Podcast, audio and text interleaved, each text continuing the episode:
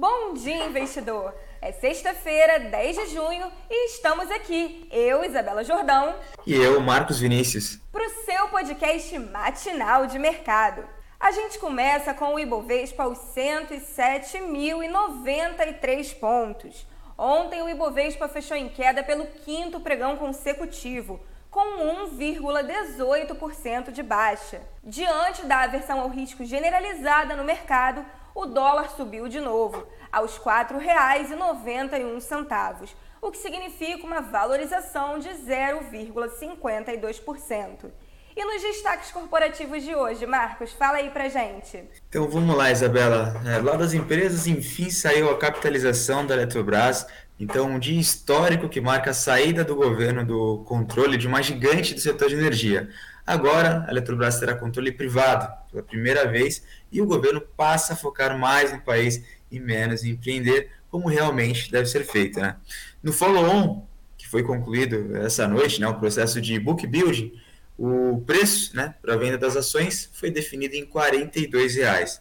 Sobre o rateio, para o varejo, sem lock-up, as reservas foram atendidas integralmente. Para quem reservou como vinculado, infelizmente não foram alocados nessa oferta. Empregados e aposentados da Eletrobras foram atendidos integralmente também. E para acionistas, né, na oferta prioritária, o fator de subscrição foi adotado de 46,67%.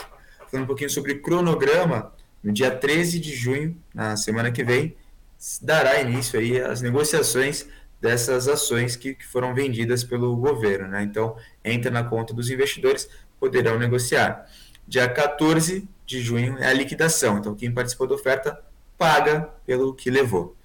Ainda lá das empresas, a M Dias Branco, dona das marcas Adria e Piraquê, fechou a compra da Jasmine, que lidera categorias como granola, é, pão sem glúten e cookies integrais no país.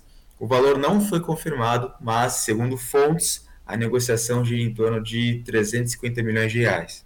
No cenário internacional, as bolsas da Europa estendem as perdas de ontem, a última quinta-feira, com investidores digerindo a reunião de política monetária do Banco Central Europeu. A autoridade monetária confirmou o plano de aumentar as taxas de juros em 0,25 ponto percentual na reunião do mês que vem e já planeja um novo aumento de escala maior para setembro.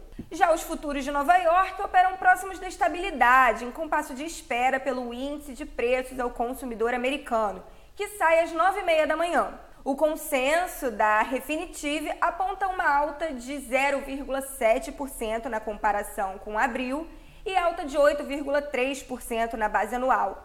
Se o indicador vier de acordo com as expectativas ou mostrar ganhos menores, Wall Street pode considerar um sinal de que a inflação tenha atingido o pico.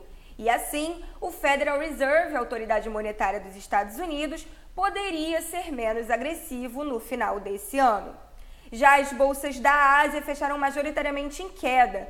O índice de Xangai foi o único fechamento positivo dali do continente, diante dos novos dados da inflação chinesa. O índice de preços ao consumidor da China teve alta de 2,1% em maio na comparação anual, levemente abaixo dos 2,2% projetados pelo Wall Street Journal. Já a inflação ao produtor do país avançou 6,4% no mesmo período, pouco acima da projeção de 6,3%.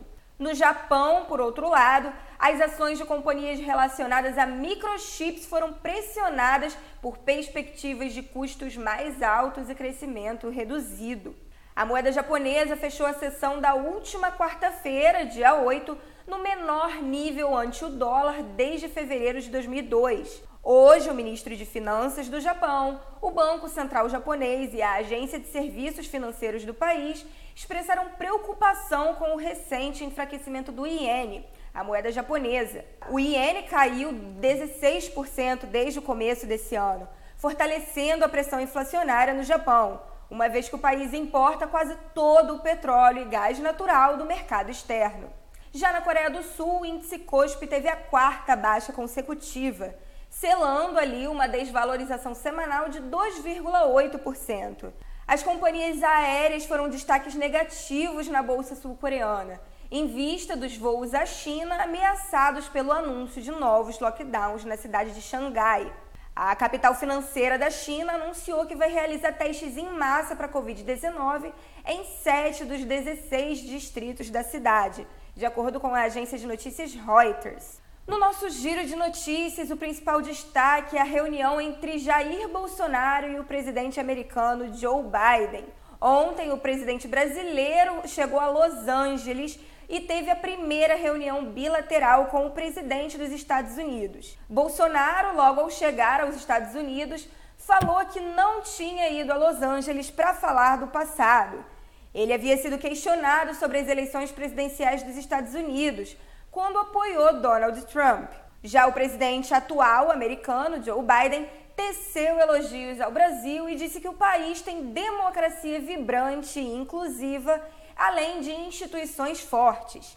Biden teve a primeira reunião com o presidente do Brasil desde o início do mandato em 2020. O americano falou por menos de dois minutos em discurso público, enfatizando que trataria questões de interesse mútuo na reunião com o presidente Jair Bolsonaro.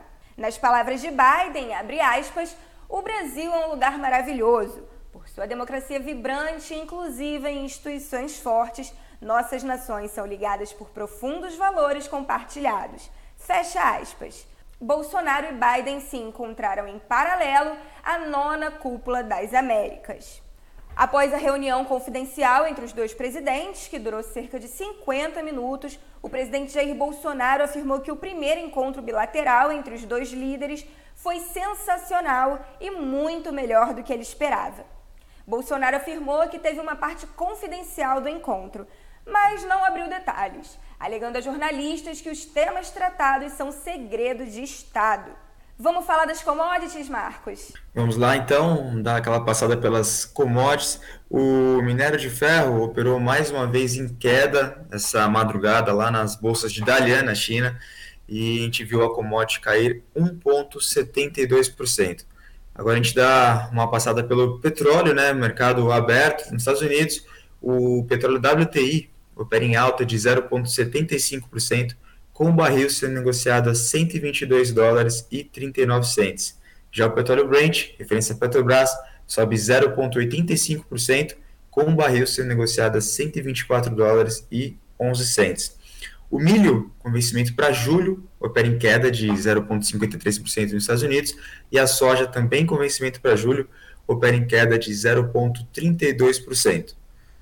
Vamos para o nosso giro de mercado? Agora é 8h25 da manhã, aproximadamente. Futuros em Nova York operando em queda, como você já adiantou, passando alguns números. Dow Jones cai 0,22%, S&P 500 cai 0,11% e Nasdaq sobe 0,15%, um pouquinho na contramão, né, a Nasdaq. Já na Europa, né, bolsas em queda, refletindo a queda do mercado americano de ontem, no final do dia, quando as bolsas por lá já estavam fechadas, destaque negativo para a Alemanha, que cai 1,4%. Na Ásia também, você já adiantou com um bom resumo, a bolsa japonesa caiu 1,5% e a bolsa de Xangai na China subiu 1,42%, refletindo aí com otimismo né, os dados sobre inflação e até ignorando os novos bloqueios que foram anunciados para Xangai. Já tem mais de 2 milhões de pessoas é, isoladas novamente por lá. Isso também preocupa um pouco, mas ignoraram esse fato, aproveitaram a queda da inflação, até porque isso pode, até porque isso pode ajudar o Banco Central chinês a impulsionar ainda mais a economia, flexibilizando sua política monetária. Agora, na agenda do dia, os principais destaques são o índice de preços ao consumidor dos Estados Unidos, como já falei aqui, sai às 9h30 da manhã. Aqui no Brasil, temos os dados das vendas do varejo em abril. A projeção é de 2,6% de alta na base anual.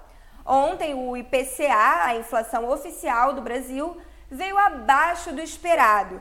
Diante dos dados, o Banco Credit Suisse reduziu a projeção do IPCA para esse ano de 9,8% para 7,6%. Entretanto, o Credit Suisse elevou a projeção para 2023 de 5,1% para 5,3%. Investidores já começam a repercutir como o IPCA deve influenciar na próxima decisão do Copom. Para o Credit Suisse, a próxima alta da Selic deve ser de apenas meio ponto percentual, frente a uma projeção anterior de 0,75 ponto percentual. A gente fica por aqui, pessoal. Até mais, tenham um bom dia e bons negócios. O Bom Dia Investidor é uma produção do Trade News, seu portal especializado de notícias de mercado. O Trade News é um oferecimento das assessorias BRA e BS.